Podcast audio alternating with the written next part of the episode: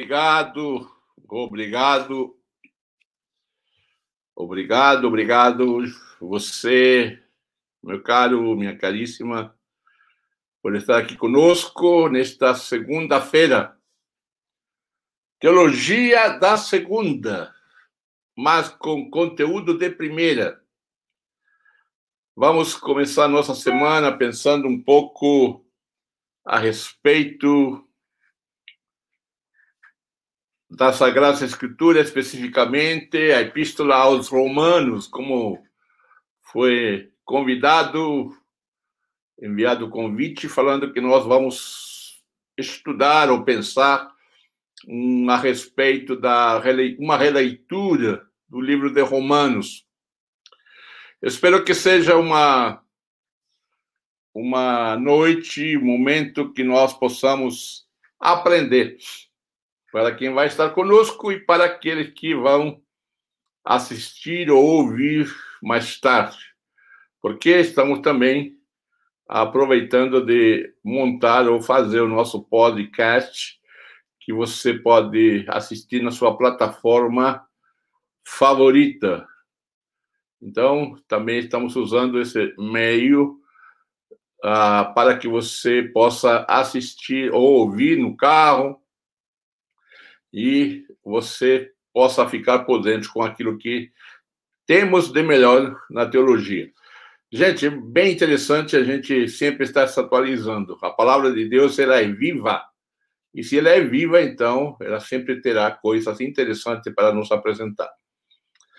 E como já foi avisado, hoje nós vamos pensar sobre a releitura do ou uma nova olhada ao livro de Romanos, Dr. Jonas Machado teve semana passada e agora também vamos continuar com ele, pensando um pouco sobre essa nova, uma nova ou algumas novas perspectivas que vem acontecendo ah, no olhar de Romanos. Mas não se esqueça de sempre estar divulgando o nosso canal e assistir, dando um like ou assinando o nosso canal, que para nós vai ser muito importante. Então, vamos lá, vamos conversar com nosso irmão em Cristo, pastor Jonas Machado, professor. Boa noite, Jonas. Vamos, quero dar primeiro uma primeira palavra de agradecimento e primeiro uma saudação para a gente entrar no tema de hoje. Boa noite, então, Miguel. Boa noite quem está estiver acompanhando, né? Pessoas que provavelmente poderão ter acesso a esse momento em, outros, em outras ocasiões.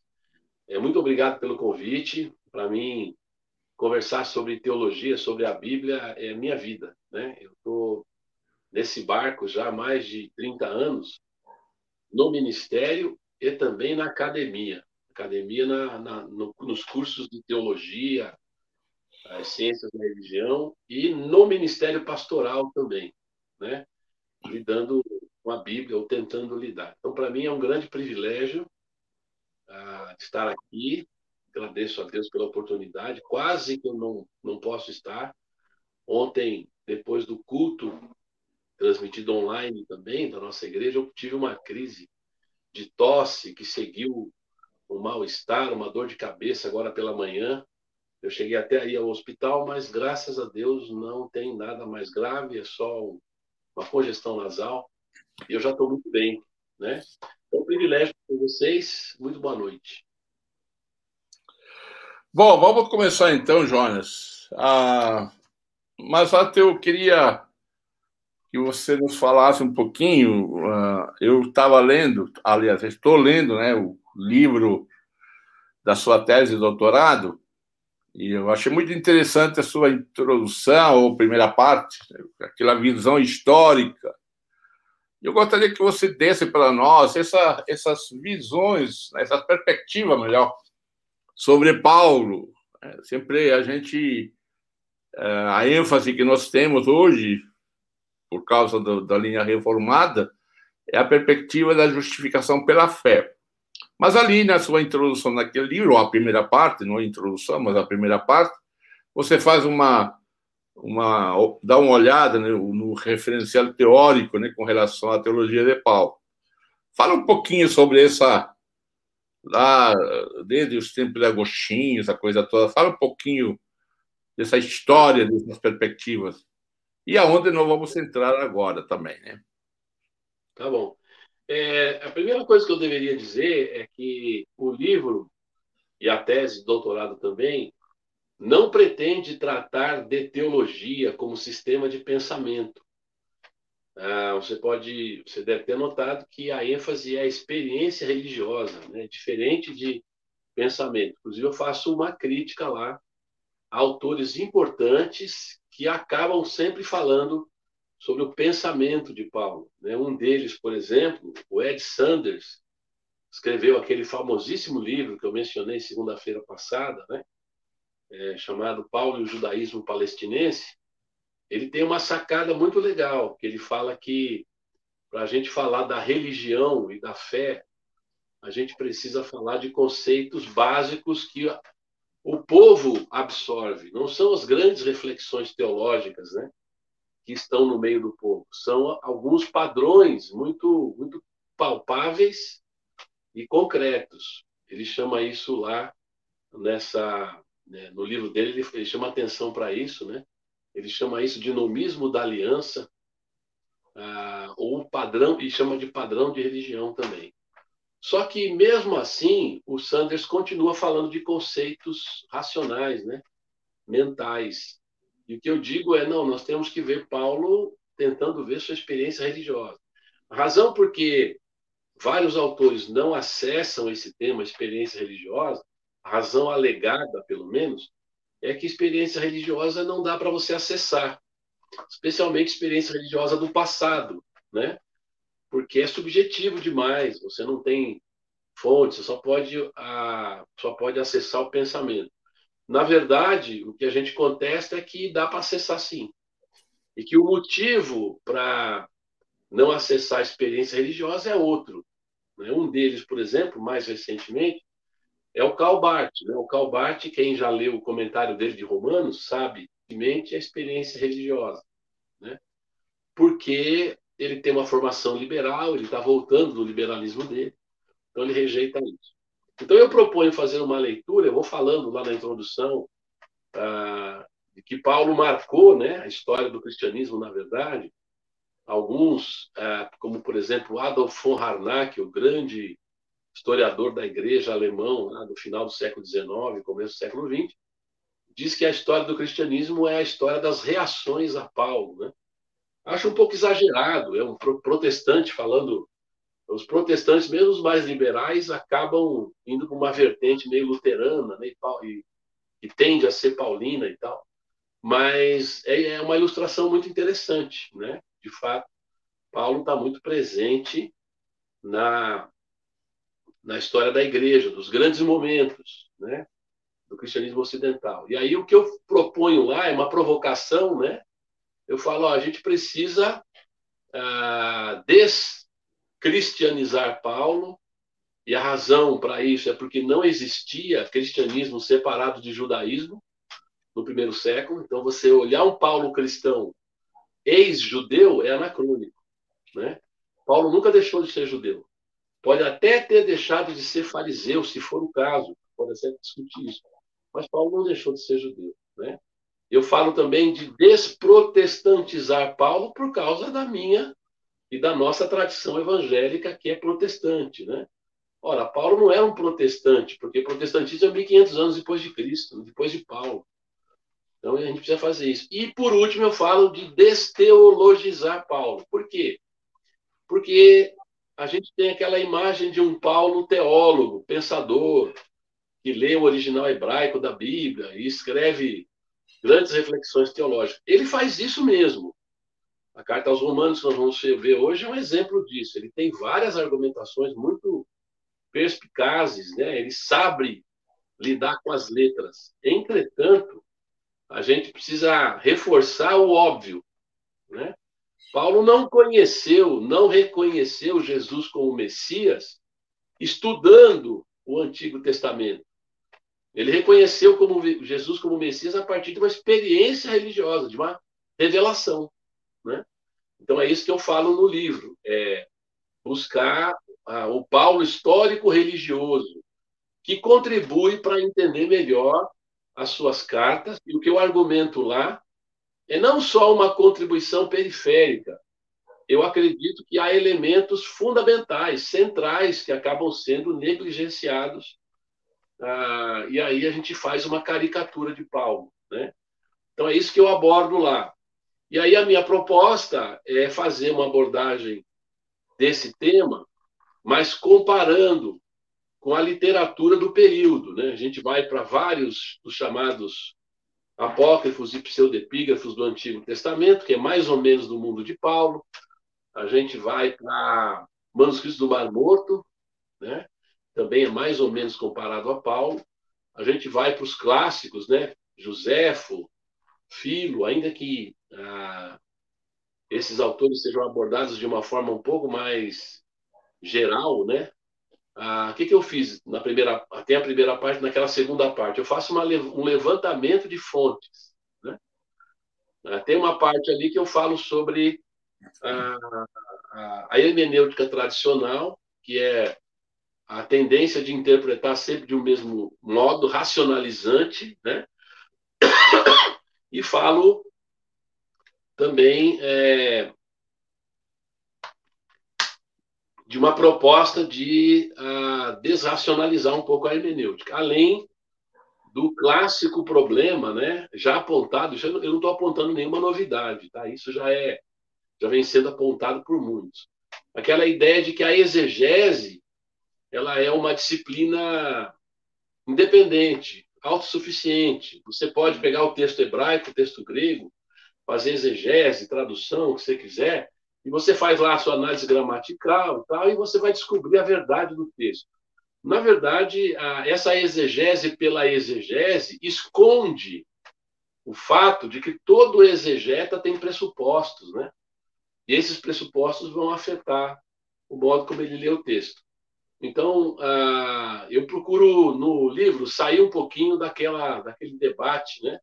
Tipo doutrinário, ou isso ou aquilo, né? Isso tá eu sou meio, meio que apologético, né? Como, por exemplo, vou dar um exemplo. Eu pego lá 1 Coríntios 12, que fala dos dons espirituais, e eu argumento o seguinte: ó, esse aqui não é o campo para a gente discutir certo errado, é isso ou aquilo. Por causa do de, debate que surgiu, principalmente a partir do movimento pentecostal, há um, um, uma, uma abordagem da exegese tentando esclarecer e assumir posição, ou contra ou a favor. Né? Na verdade, a, o texto de Paulo lá ele é pontual, ele está falando das manifestações espirituais no culto de Corinto. Né? É disso que ele está falando, dando orientações ali é, sobre isso. Eu tive, por exemplo, não sei se tem tempo, Miguel, quanto tempo você quer gastar nisso, mas. Eu não, tive pode um...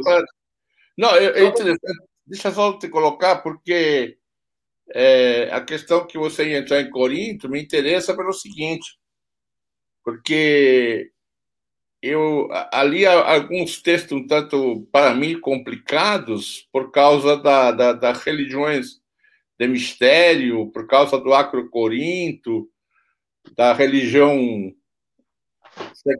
da sexualidade religiosa, vamos falar assim, mas muito é. interessante isso aí, não. Eu acho que se ficar para a próxima semana outras coisas, não tem problema, não. Temos mais, mais, mais segundas-feiras. Tá bom. Eu tive, eu vou citar como exemplo um caso de sala de aula.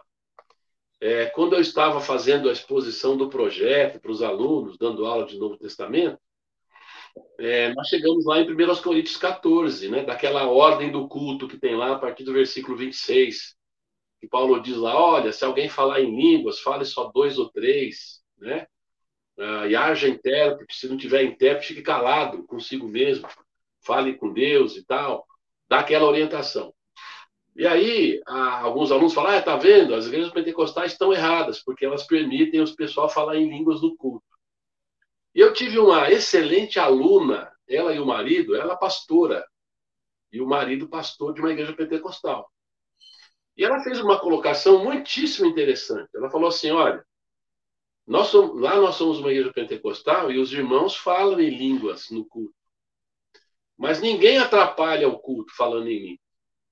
Agora eu pergunto o seguinte: por que, que a gente pega essa orientação que Paulo deu aos Coríntios, que foi uma orientação específica, e a gente trata isso como se fosse uma verdade universal, né? Ninguém pode falar em línguas no culto, tem que ficar calado, amarrar a boca, porque Paulo falou para não fazer isso. Mas quando ele fala para a mulher cobrir a cabeça com um véu, ou, ou, ou, orar com a cabeça coberta, aí a gente relativiza. A gente fala que isso era para aquele tempo. Por que, que um texto é para aquele tempo e o outro não é? Uma pergunta muito pertinente, né? A gente escolhe, tem preferências, e realmente o que ela falou, eu estive lá na igreja dela, né? Ela me convidou para falar lá. O que ela falou faz sentido. Ela falou: não, não vamos, nós somos uma igreja pentecostal. Tem o culto, lá está acontecendo o culto. A nossa orientação é que você não faça das suas manifestações um empecilho que atrapalhe a ordem do culto. Mas quer falar em línguas lá no canto dele? Fala em línguas lá no canto dele. A gente não, não, não considera isso errado, apesar da orientação de Paulo. A orientação de Paulo ela é pontual. Aquela ordem de culto lá, aliás, que ninguém pratica, nunca vi alguém praticar aquilo, né? Se estiver falando o profeta, fala em dois ou três, os outros julguem. Se tiver revelação um, o outro se cale para o outro falar. Eu acho que queria, queria entender como é, que, como é que seria uma ordem de culto assim, que eu nunca vi em lugar nenhum, nem em igreja pentecostal não tem essa ordem de culto aí. Então, a orientação de Paulo é muito pontual. Com isso, eu não estou dizendo que não há princípios válidos para todos os tempos. O que eu estou dizendo é que a gente tende a fazer uma leitura de Paulo anacrônica, com uma aplicação direta para a realidade e tomando, tomando aquilo que nos interessa, né? Então a gente faz uma exegese capenga, perneta, né? Porque não considera o texto como um todo. Alguns mais é, conservadores fazem eu lembro que isso era uma citação frequente do meu pastor de adolescência, que era um batistão daqueles bem tradicional, e falava: não, mas Paulo diz que tudo tem que ser feito com decência e com ordem. Mas logo no seguinte ele fala: não proíbam falar em línguas. Isso ele não falava. Então o texto bíblico está ali. A gente precisa é, sempre voltar a ler. E se o espírito nosso é o espírito da reforma, o só a escritura, a gente tem que assumir isso, né? E se aventurar a novas leituras para ah, tentar, pelo menos, né, atualizar, ter uma leitura mais coerente com a nossa realidade. Cada geração precisa fazer isso, né? Ah, eu entendo que isso é uma coisa importante. O que eu vejo acontecer hoje, Miguel, como estamos falando agora há pouco, é o inverso disso, né? Nem o básico do básico o pessoal respeita. Ah, na verdade, o que a gente está falando aqui está muito longe daquilo que está acontecendo, porque o que está acontecendo hoje, pelo menos na minha perspectiva, né, se alguém tiver o que discordar, obviamente que você tem o direito de discordar, mas da minha perspectiva, o que está acontecendo hoje está muito mais na superfície do que isso, que é uma abordagem de coisas simples da Bíblia. A Bíblia é, é lida como se fosse uma coleção de versículos separados, né? E frequentemente quem faz uso da Bíblia não se preocupa com contexto, com conteúdo, com nada. Ele pega um versículo lá, põe uma coisa na cabeça e, e fala aquilo lá e pronto. Né? Tem vários exemplos, você vê isso, vê isso na internet, nas várias pregações que você tem.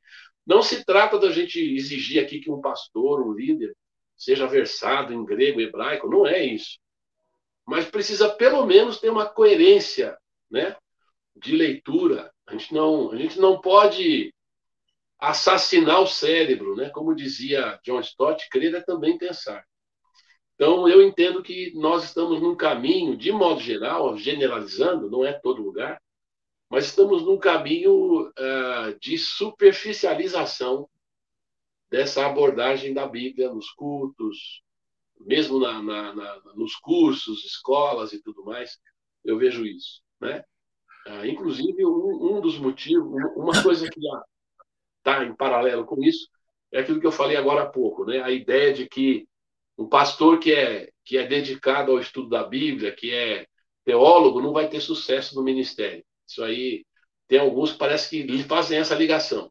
A teologia prejudica a, o crescimento da igreja, né? É, prejudica o, o desenvolvimento. O, o, pastor teólogo ele fica fossilizado, ele fica preso nas paredes teológicas dele e a igreja não cresce. Isso aí pode, pode ser verdade, mas é, é, é artificial por quê? Porque não é só o pastor teólogo que fica nas suas quatro paredes. Qualquer um de nós, qualquer pessoa, né?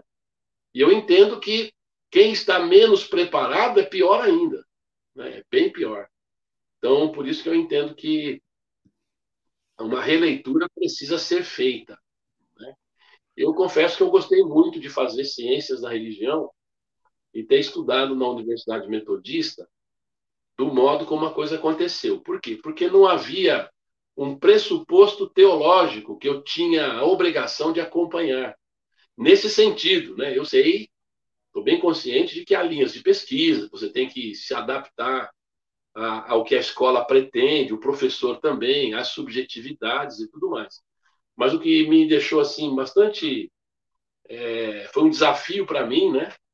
Foi abordar a Bíblia sem ter um, um prévio compromisso com algum tipo de dogma que você tem que defender, senão você não é bem aceito no meio, né? No campo da teologia, especialmente em escolas muito conservadoras, você tem que se manter dentro de uma determinada linha, você não pode sair muito. Quem trabalha com a exegese bíblica né, sabe que existem tensões entre a teologia chamada é, tradicional, né, teologia sistemática e tal, com o texto bíblico. Você não consegue juntar as pontas, né? Tem vários temas aí que, na verdade, estão aí há de infinito sendo discutidos, você não consegue juntar as pontas direitinho. Mas é, é, o só a escritura é só a escritura se nós somos protestantes, vamos seguir o, o vamos seguir o, o que propôs Lutero, é isso, né? Só a escritura. Só que é. tem as consequências, né? Que o próprio Lutero enfrentou. Só a escritura, deu a escritura na mão do povo, aí começam as várias interpretações, surgiram os vários movimentos, naturalmente que não surgiram só por causa de Lutero, mas isso certamente fomentou ainda mais as diversas, variadas e até para o nosso gosto mais racionalista, talvez, mais esdrúxulas interpretações da Bíblia, como você bem conhece, Miguel, a, a chamada reforma radical. Né? Ah, então, o só a escritura tem preço, o preço é esse. Você não tem ninguém que é dono da Bíblia. A Bíblia é de todo mundo e não é de ninguém ao mesmo tempo, né? Então, a, gente precisa aprender a lidar com isso. A quando eu, quando eu não é. Seminário, eu me lembro quando eu fui para o seminário, me lembro que um, um dos primeiros livros que eu comprei, eu não sei qual é o nome do autor, mas é, acho que era Ferreira, alguma coisa, Antologia Teológica. A primeira frase que tinha na, a, no, na primeira folha falava assim: a Bíblia é a mãe das heresias. Eu achei estranho, ser uma grande realidade. Mas deixa eu voltar à experiência de Paulo. Ah, ou experiência cristã. Duas coisas. Como que, é, como que a gente hoje, né? Essa, aliás, semana passada, eu conversava na terça-feira passada com alguém, com três pessoas, duas batistas e uma, aliás, três batistas, só que duas numa participavam de uma igreja e uma terceira não, mas crente, oram, tem experiência com Deus. Então, eles falavam muito dessa experiência com Deus e até diante da, da, da nossa razão, né, parecem coisas absurdas, né, mas não eram, não fora da realidade, não eram contrárias à Bíblia. Ah, como que eu posso, como que eu poderia avaliar uma experiência? Quais seriam os princípios para discernir que uma experiência é cristã? ou como alguém, como discernir que a experiência é uma ação do Espírito Santo. Como que você enxerga isso à luz, logicamente, que quem mais fala do Espírito Santo é Paulo. É. é. Como que você... Eu vou, eu vou, eu vou... Diga, pode, pode falar, pode terminar pode. o raciocínio. Não, é isso aí. Então, é, essa, essa é, uma, é uma pergunta muito recorrente os alunos perguntam muito isso para mim por causa desse tema, né?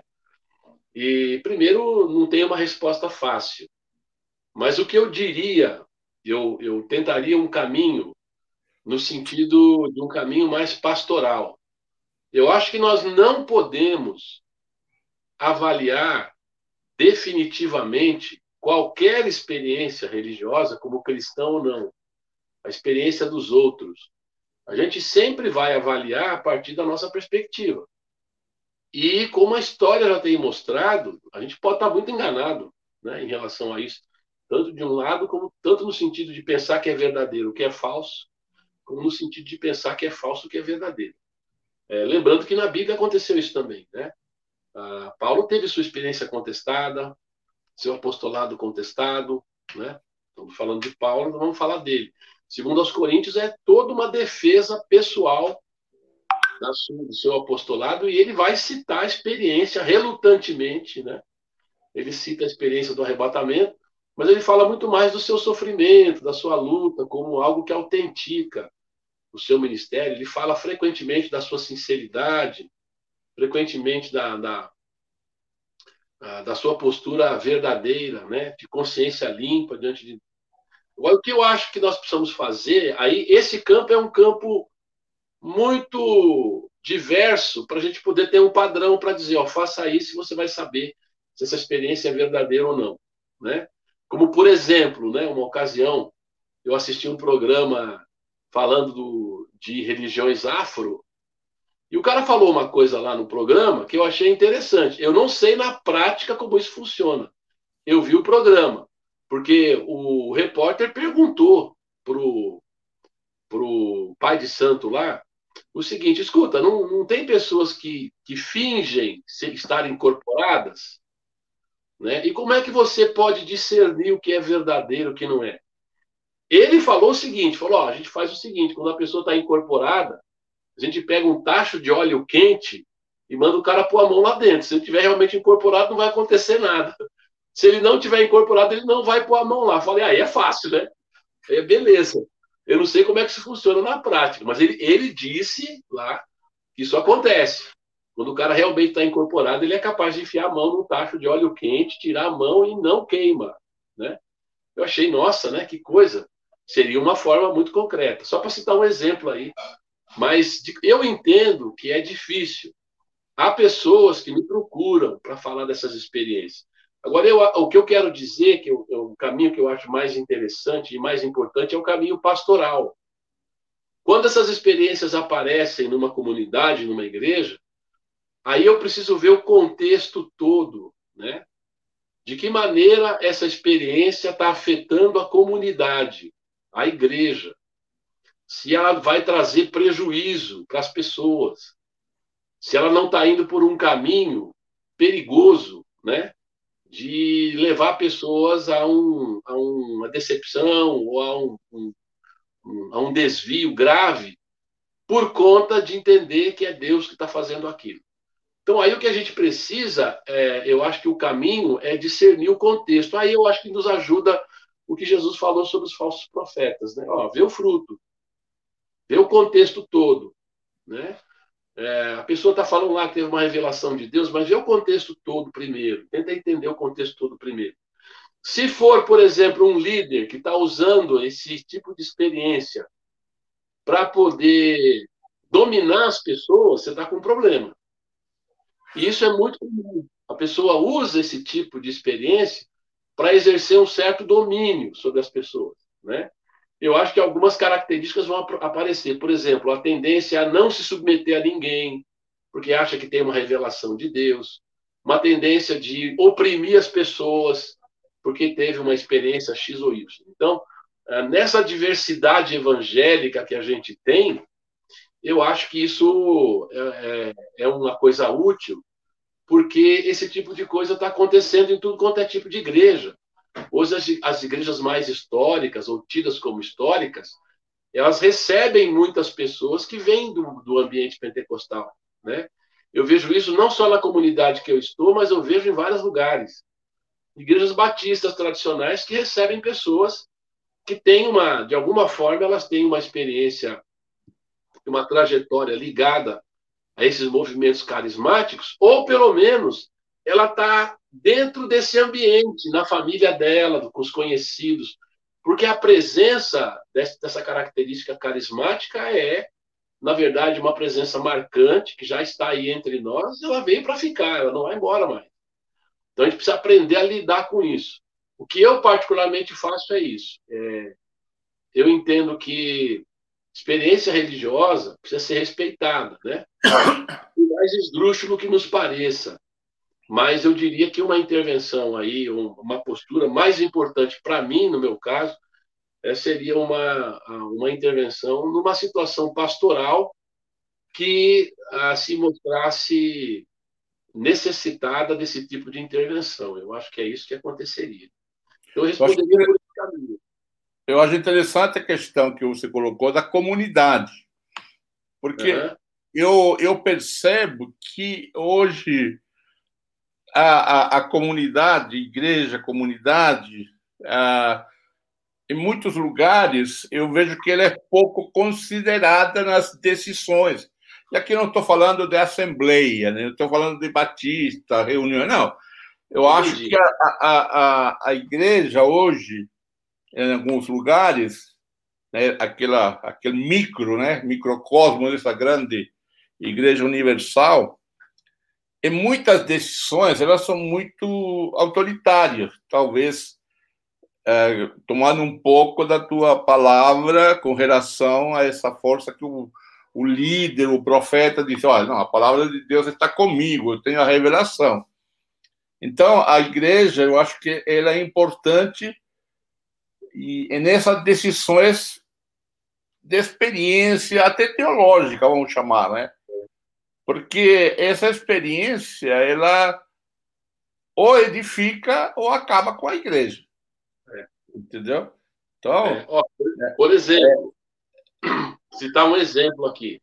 É empírico, mas eu acho que vale a pena, até se alguém quiser é, fazer o teste, né?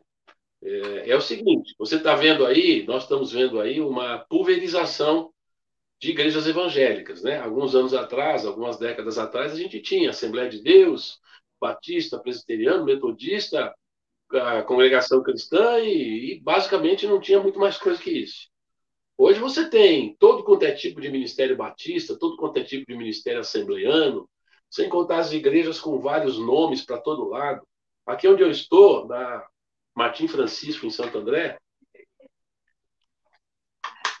eu chamo essa avenida aí de Celso Garcia de Santo André, porque a cada esquina tem um salãozinho que é igreja. Se você chegar para a pessoa que é líder dessa igreja e perguntar para ela, escuta, por que, que você começou uma nova igreja? Porque normalmente essa pessoa ela vem de uma outra igreja. Né? Ela vem de uma outra igreja evangélica. Você não vai ouvir o cara falando assim, ó, na verdade eu estava lá numa igreja, o pastor lá começou a fazer umas coisas, falar umas coisas, eu comecei a discordar, eu acho que eu tenho o meu ministério, então eu saí com o meu grupo e embora. Ele não vai falar isso. Ele vai falar: olha, Deus falou para mim que ele tinha um ministério para mim. Eu tive uma revelação, né? Eu tive um mover de Deus na minha vida que disse que Deus tinha uma obra para mim, por isso que eu comecei. É isso que ele vai falar, né? Agora, até onde a gente acredita nisso, né? Aí você olha a realidade, você fala: não, o cara quebrou o pau mesmo lá, tem o lado, o lado escuro do negócio, né? O cara, na verdade, foi uma disputa de poder. Ah, tem um colega nosso de Sorocaba, ele até me autorizou a citar, eu pedi para ele, numa época que me chamaram para falar aí no encontro, e eu, eu queria citar, ele tem um trabalho de mestrado não concluído, né? mas que tem uma pesquisa de campo muito interessante. Ele queria saber por que, que as igrejas batistas da região dele, lá em Sorocaba, eram igrejas, na sua grande maioria, de uma divisão da outra. Ele quis pesquisar isso e fez uma pesquisa de campo, perguntando para pastores, para líderes, pessoas antigas, novas, tal. Tinha um critério acadêmico, né? E ele chegou à seguinte conclusão: a, embora os motivos alegados frequentemente eram motivos doutrinários, especialmente ligados a questões carismáticas, o motivo real da separação era a disputa de poder e não uma questão doutrinária. Então isso é isso é experiência religiosa em meio ao ser humano como ele é. Né? A experiência religiosa não é pura, né? É. Convive com todas essas situações aí. E o grande problema da experiência religiosa que o pessoal diz é isso. Se você Se você caminha pela experiência religiosa, qual é o critério para ver o que está certo e o que não é? Não tem critério. Né? Você perde o critério. Se é, é o Espírito Santo, tá? Mas as pessoas têm experiências diferentes. A pessoa pode chegar para você e falar assim, ó, o Espírito Santo falou para mim que você tem que fazer isso e isso aquilo. Mas peraí, né? Por que, que não falou para mim? Por que, que falou para você e não falou para mim? Então, e como eu já fui pentecostal durante muitos anos, né? Eu, eu, tive uma experiência muito boa, muito enriquecedora. Eu tenho, eu trago comigo coisas muito boas, mas trago comigo também coisas que eu percebi que na verdade até me ajudam muito, né? Porque às vezes algumas pessoas me falam certas coisas e falam, oh, esse caminho aí eu já conheço, eu já vi isso acontecer.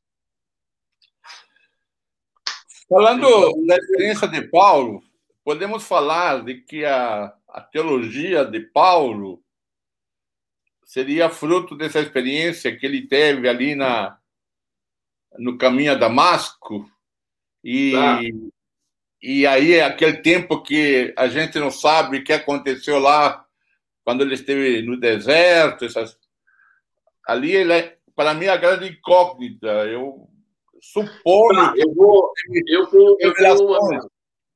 É, eu tenho um, um, uma recomendação então para fazer tem um livro chamado Paulo Convertido, o apostolado e a apostasia de Saul fariseu, que é da mesma coleção do meu livro lá na Paulo, escrito por Alan Siegel.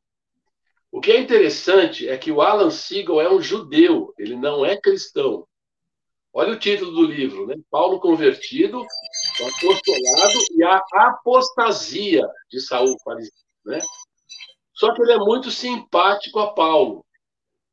E uma das coisas que ele defende é que a experiência de Paulo, narrada por ele, e também narrada em Atos, ah, não foi uma alucinação, não foi uma doideira, como já, já foi dito, né? Algumas pessoas é. falam isso. Foi uma experiência religiosa autêntica. E o argumento que ele usa para isso é muito simples. Ele fala: olha, quando você procura a literatura judaica da época, para não falar de outras, né? Uhum. Você vai perceber que essas experiências de revelação ah, e de, de visitação de Deus é muito comum. Inclusive na própria Bíblia é muito comum. Então o que, que a gente vai dizer? Que esse pessoal todo estava maluco, tudo louco, né? Então ele fala: não, a experiência religiosa de Paulo foi autêntica. Só que aí ele, ele propõe um método. Ele, ele chama a experiência de Paulo de ah, é, estado de consciência religiosamente alterado, que ele é, distingue de estado de consciência religiosamente interpretado. Né? Ele fala que estado de consciência religiosamente interpretado é quando você está num culto, numa reunião né, religiosa, e você sente Deus falando com você ali. Tá me ouvindo, Miguel? Tô, tô. Tá. Sente Deus falando com você ali, né? Ah, olha, esse culto de hoje foi muito bom, né? Foi maravilhoso, Deus falou comigo, os cânticos falaram comigo. O Siegel fala, isso aí é ah, estado de consciência religiosamente interpretado. Agora, estado de consciência religiosamente alterado é o que aconteceu com Paulo, que ele fala: eu não sei se foi no corpo ou fora do corpo. É um negócio mais intenso. Mas aí você pergunta o seguinte para ele, né? Se a experiência religiosa de Paulo foi autêntica, Paulo se tornou seguidor de Jesus. Só que o Alan Siegel é judeu. E ele sai com a seguinte explicação. Ele fala que Conquanto a experiência religiosa seja verdadeira e autêntica, sempre a interpretação dessa experiência pela própria pessoa que a teve terá relações com o seu contexto de vida. Né? Então, o argumento dele é que Paulo interpretou a sua experiência como uma revelação de Jesus Cristo. Veja bem, é um judeu que está falando, tá? não sou eu. Eu acredito que foi de fato uma revelação que é de Deus, que eu sou cristão, tá? Eu estou falando do Alan Siegel, que é um judeu. Ele fala o seguinte: o Paulo acabou interpretando a sua experiência como uma experiência de revelação de Jesus Cristo, porque ele já estava em contato, ele estava perseguindo a igreja, ele estava lá aprovando a morte de Estevão. Ele tinha uma relação muito intensa já com o mundo dos seguidores de Jesus. E há elementos que nós não sabemos né, de Paulo em relação a isso, e, portanto, o Alan Siegel diz: não, Paulo acabou interpretando a sua, a sua, a sua experiência de fé por causa do contexto. Bom, a, a tese dele pode ser questionada, né? Porque fica meio no ar o negócio. Mas eu acho que faz sentido o que ele fala em geral.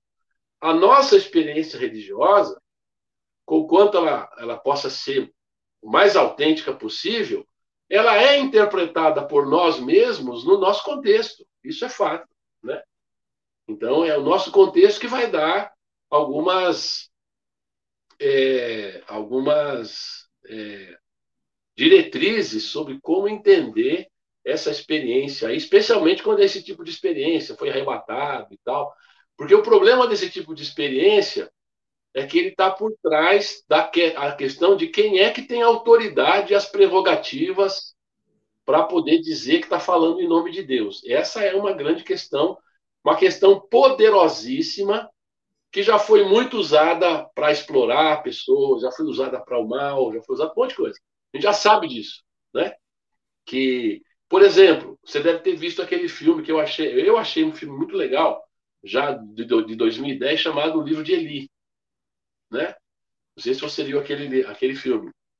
No filme, que que o cara, por que que o, você tem lá um personagem que é do Denzel Washington e tem um outro personagem que é do Gary Oldman, né? Esse personagem do Gary Oldman, ele quer a Bíblia. Por que, que ele quer a Bíblia? Porque ele sabe que a Bíblia tem palavras que domina, que ele pode usar para dominar o povo. É isso que ele quer, né? Então ele sabe que aí a ideia de que a religião, a religião tem poder para dominar as pessoas, né? Mas tem poder para libertar também. Então a gente é, tem essa, essa realidade um, um, tanto ambígua, mas que a gente precisa. Ah, eu não sei você. Não... Bom, falando da experiência religiosa de Paulo, é, eu, eu percebo, ou li, não me lembro bem, geralmente eu não vejo muito isso no caso de Paulo, mas às vezes eu percebo o seguinte: uh, um padre, por exemplo, ou um católico roxo, geralmente quando tem uma experiência forte com Deus, né? uma compreensão carismática, é, é, ou até evangélico, sei lá, ou uma pessoa que é, é acólatra, ou sei lá, ela, ela, ela, ela se torna é, um cristão, tem uma experiência com Deus, aquilo que ele participava e deixou, geralmente se torna o pior inimigo. Ah, sim.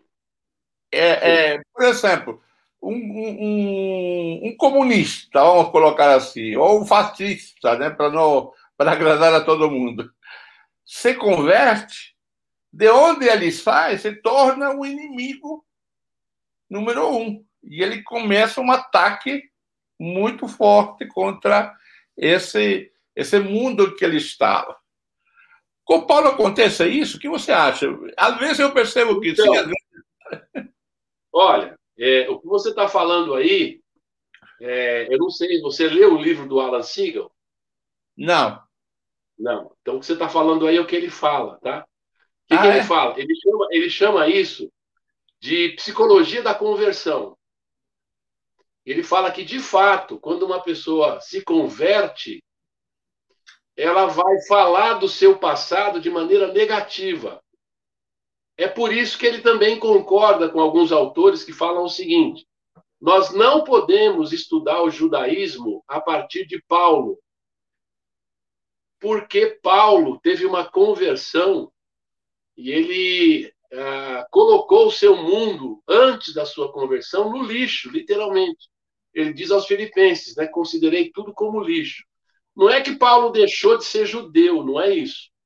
Ele se encaixa na diversidade judaica do seu tempo. Mas o problema de você estudar o judaísmo do primeiro século via Paulo é porque as afirmações dele são exageradas. Se nós tivéssemos, por exemplo, a possibilidade de ter fontes dos chamados adversários de Paulo, provavelmente teríamos uma visão histórica mais apurada do que realmente aconteceu. Então, eu entendo que isso é, é inclusive natural, é do ser humano isso, né? Você passa por uma experiência forte de mudança, aí a sua tendência é considerar esse passado de forma negativa, né? E pesadamente negativa. Agora, o que eu vejo em Paulo.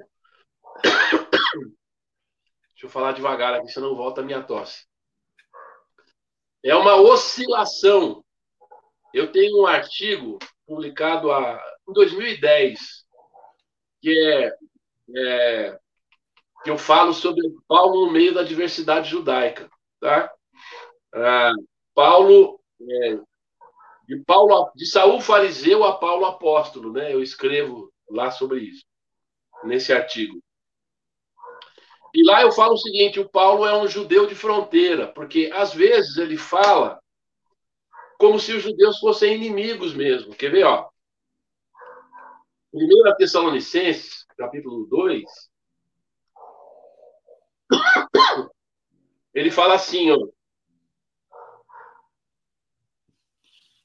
É, eu vou ler aqui, 1 Tessalonicenses, capítulo 2, verso 14, ó. Tanto assim, irmãos, que vocês se tornaram imitadores das igrejas de Deus, que se encontram na Judéia e que estão em Cristo Jesus. Porque também vocês sofreram da parte dos seus patrícios as mesmas coisas que eles, por sua vez, sofreram dos judeus. Parece que ele está falando de judeus como terceiros. Né? E ele vai dizer: os quais não somente mataram o Senhor Jesus e os profetas, como também nos perseguiram, não agradam a Deus e são adversários de todos, a ponto de nos impedirem de falar aos gentios para que sejam salvos, a fim de encherem sempre a medida dos seus pecados. A ira, porém, caiu sobre eles definitivamente. Eles, os judeus. Paulo fala dos judeus como se eles fossem terceiros, dando a impressão que ele não é judeu. Agora você pega Romanos 9. Como é que Paulo começa Romanos 9, né? Ele fala, olha, eles são o povo de Deus. Se eu pudesse trocar, eu trocaria, né? Eu aceitaria ser maldito para que eles fossem salvos. Então, a visão dele, dos judeus, no capítulo 9 de Romanos, é muito positiva. Mas aqui nesse texto, ele parece falar dos judeus como terceiros. Naturalmente que isso tem a ver com o fato que eu estou ressaltando de que as cartas são pontuais. Elas lidam com situações momentâneas. E a gente tem que tomar cuidado, né, para não tirar afirmações absolutas eu acho que a tua voz está indo embora, mas para terminar hoje, vamos deixar mais ainda Romanos para a próxima semana. Tá. Mas pegando um pouco a tua ideia, essa de, de essa mudança pontual, não seria também é, fruto da, da, da, do próprio ministério, fruto da própria próprio amadurecimento de Paulo, porque Tessalonicenses é uma das primeiras cartas. Ele já tem uma teologia, vamos assim dizer, não vou falar sistemática, mas tem uma teologia mais depurada, mais construída. Né? E Romano escreve cinquenta e tantos, lá, quase perto do, do ano 60, então já tem uns 20 anos de, de experiência cristã. Será que não há é aquilo que eu estou te falando, né? É aquilo que você falou do Siga também fala, e agora fica animado para ler esse livro, é, que na experiência de Paulo, né, é, o inimigo está ali. Paulo faz alguns anos que se converteu. Ele está no fogo, no primeiro amor ainda, eu acho, né? Mas em Romano eu, eu, eu vejo mais, mais amadurecido, mais fechado, mais não racional, mas mais quadradinho. É. Sem dúvida, o que você está falando aí é, é, já é um procedimento que eu tenho. Quando eu vou dar aula de teologia de Paulo, o meu método não é abordar os temas, né? Cristologia de Paulo, a soteriologia de Paulo, a pneumatologia de Paulo, justamente por causa disso que você falou. Eu vejo uma teologia em construção, né? Tanto tem o sentido pontual e específico de cada carta, como também tem essa questão de amadurecimento. Nesse caso, por exemplo, de, de ponto ser pontual, só para citar um outro exemplo, né? Você pega o capítulo 6 de Gálatas, eu quero fazer uma propaganda, né? Eu publiquei, ó, já falei para você, né, a carta aos Gálatas, e tá aqui. Você pega o capítulo 6 da carta aos Gálatas, ele fala assim, ó, se alguém for surpreendido em algum pecado, vocês que são espirituais, restaurem o tal com espírito de mansidão e cuidado para você não ser tentado. Agora você pega 1 Coríntios capítulo 5, quando ele fala lá do camarada que provavelmente estava transando com a madrasta, né? Ele manda entregar para o diabo. Fica bravo. Se bem que ele fica bravo com a igreja. Só que aí tem uma diferença básica, né? Além de ser momentos diferentes, em Gálatas ele está falando em tese. Se alguém for surpreendido. Em 1 Coríntios, não, ele é casuístico. Tinha um caso acontecendo que estava perigando esfacelar a igreja e ele não estava lá. Aí ele manda entregar o cara para o diabo. Né? Ele fica zangado, fica bravo, né? Porque ele fala, ó, isso que vocês estão acontecendo no meio de vocês, nem os de fora aceitam isso, né? Então ele fica assim. Então, olha só, aí é que eu falo que é, é circunstancial, né? O momento conta muito. Mas conta também o que você está falando aí. É, eu acho naturalmente que esse é um aspecto negligenciado, porque a gente imagina assim, né? A Bíblia é a palavra de Deus, e isso dá a gente uma imagem de uma coisa estática, né? Do começo ao fim. Ah, e não é assim, né? Até Jesus, né? A Carta aos Hebreus fala que Jesus teve que aprender a obediência, né? Então, até Jesus amadureceu. Então, se você, se a gente for encarar a encarnação no sentido pleno, você tem que admitir isso. Tinha coisa que Jesus não sabia. Né? Quando eu falo isso, tem gente que arregala os olhos. Eu falo, ali, fala lá, o dia e a hora ninguém sabe, nem os anjos, nem o filho. Aí a pessoa se acalma porque está na Bíblia, né? Mas é. é, é um ser humano como todo mundo, né? E a nossa tendência é ser docético nisso. Agora, o Paulo também, ah, eu também concordo com isso. Tanto é que o meu método de estudar teologia paulina é tentando uma ordem, pelo menos mais ou menos cronológica. Tem algumas questões difíceis na cronologia, né? Mas eu acho que, em comparação com outros documentos antigos, outras áreas, nós temos uma cronologia muito boa. Dá para a gente trabalhar bastante com essa ideia de desenvolvimento de teologia que Paulo certamente teve com o passar, com o caminhar da, do, seu, do seu trabalho, né? Então, é. eu acho que isso tem que ser considerado sim. Tá? Bom, gente, considerado... eu acho que nós teríamos muita coisa, mas vamos preservar a voz do professor. E na próxima segunda vamos continuar com esse papo legal, mas na próxima vamos entrar de cabeça em Romanos. Que... Tá bom. Mas vai ser bom porque sempre olhando a experiência. Eu tenho algumas coisas para para falar de Romanos que eu queria dar uma olhada melhor hoje aqui, mas porque eu fui para o hospital acabei não podendo olhar, então fica melhor, né? Uhum. Vamos aí, tá bom?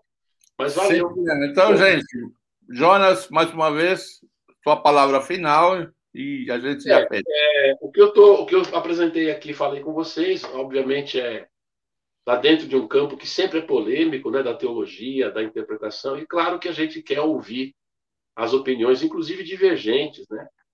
É, como eu, eu, eu brinco com meus alunos lá, né? eu falo, oh, se você não concorda comigo, não tem problema, a heresia minha, você está salvo do mesmo jeito, né?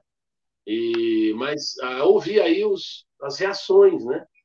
Ah, porque às vezes, inclusive, essas reações nos ajudam a aprimorar, a melhorar, né? A nossa, nossa, pode ser que você está aí enfatizando um negócio, de repente uma, uma consideração ou outra, uma crítica ou outra, que lança uma luz para você pensar, né?